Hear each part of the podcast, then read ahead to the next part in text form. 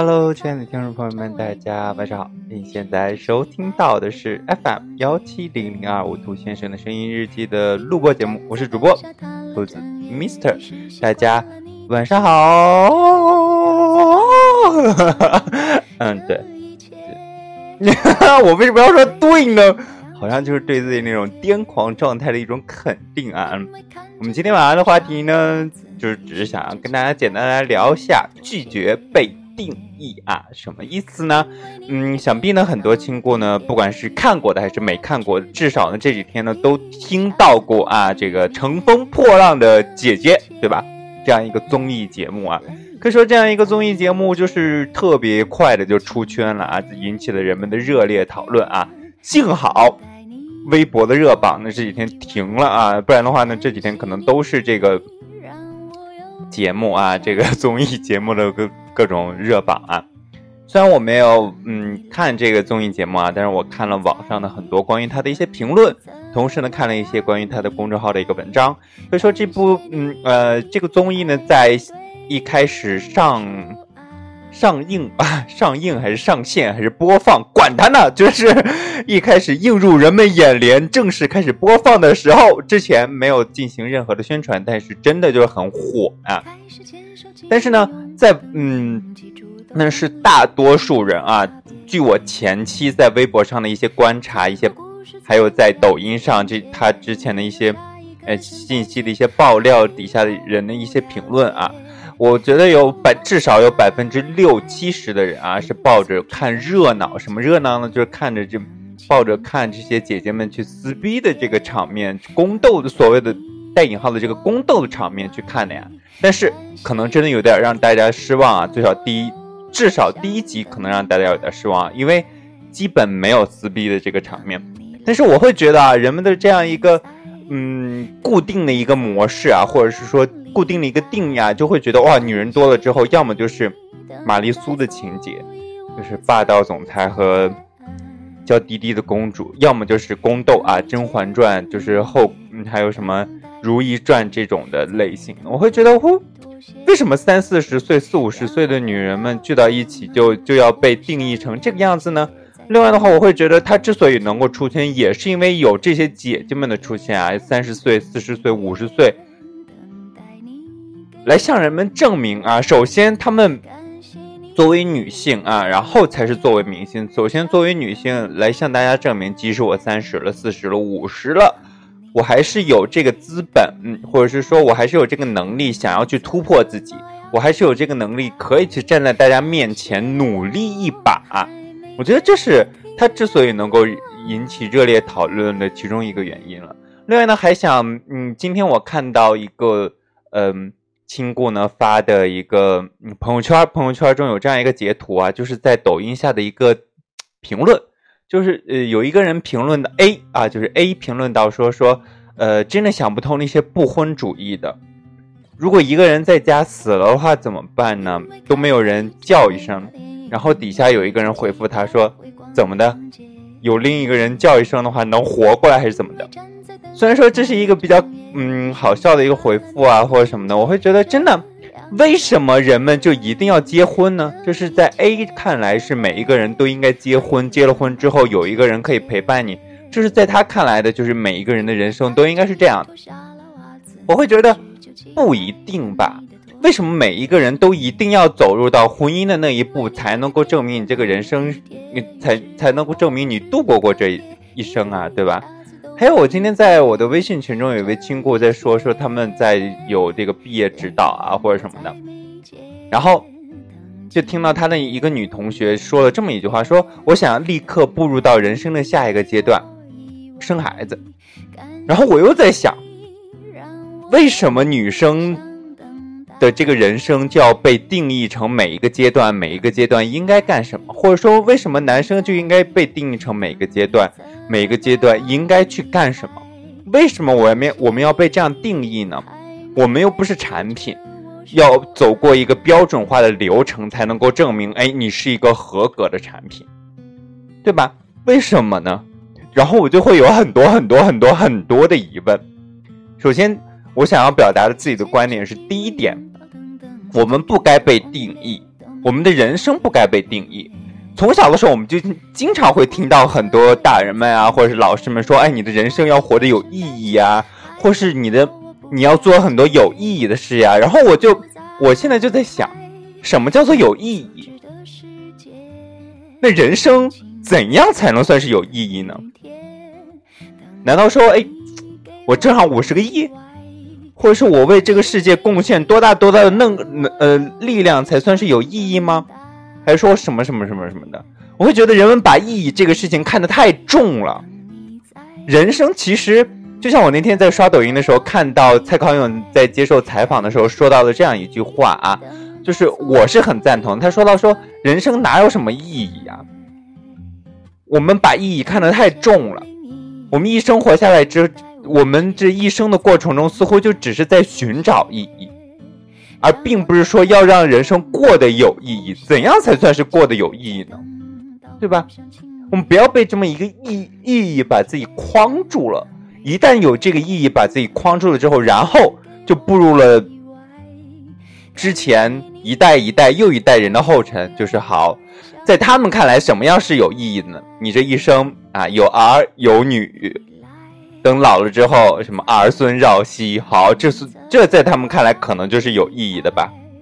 但是，哎，现在都二零二零年嘞，亲姑们，就是为什么就一定要被定义成那个样子呢？或者是说，就要被框在那个框架里呢？啊，到了三十岁就要结婚生子，到了四十岁就得死，这怎么怎么怎么样的，对吧？为什么？我觉得，然后第二点就是我我想要告诉、想要说的就是，我今天在看《粉粉熟救兵》，今天就特别特别巧，我遇到的很多事情、听到的很多事情和想到的很多事情都能串联到这个这个地方。我今天看的《粉熊救兵》第五季的第六集，里面的主人公是这样的，就是他。他有哥哥有弟弟，然后他看到他的哥哥结了婚了，生了孩子，家庭特别特别美满。然后他又看到他的弟弟也是结了婚了，生了孩子，家庭特别特别美满。他早上有一份特别稳定的一个工作，然后他晚上会去做 DJ 做 MG MC，那是他特别特别喜欢的东西。但是呢，他又特别羡慕，或者是说，他又感觉到说，我是不是也应该像我的哥哥和弟弟那样有这样的一个完美的。一个家庭，同时他也很羡慕，的确很羡慕有那个家庭，然后他就很纠结，我应该怎样在这个之间去平衡？我在早上的工作和晚上的我自己的爱好之间去平衡。然后，嗯，最后我在《粉球救兵》里面是谁来着？我忘了是这五个人中谁说的这么一句话，就是我们有权利去定义自己的幸福，我们有权利。力去定义自己的快乐，因为生活是我们自己的，呃，所以说，嗯，我没有必要说是，哎，看到他们家看到哥哥这样很幸福啊，自己也也一定要赶紧去追求这个幸福，而放弃自己的梦想，放，嗯，放弃晚上的这样一个工作，只是做早上这个特别特别稳定又觉得很无聊的这个事情，对吧？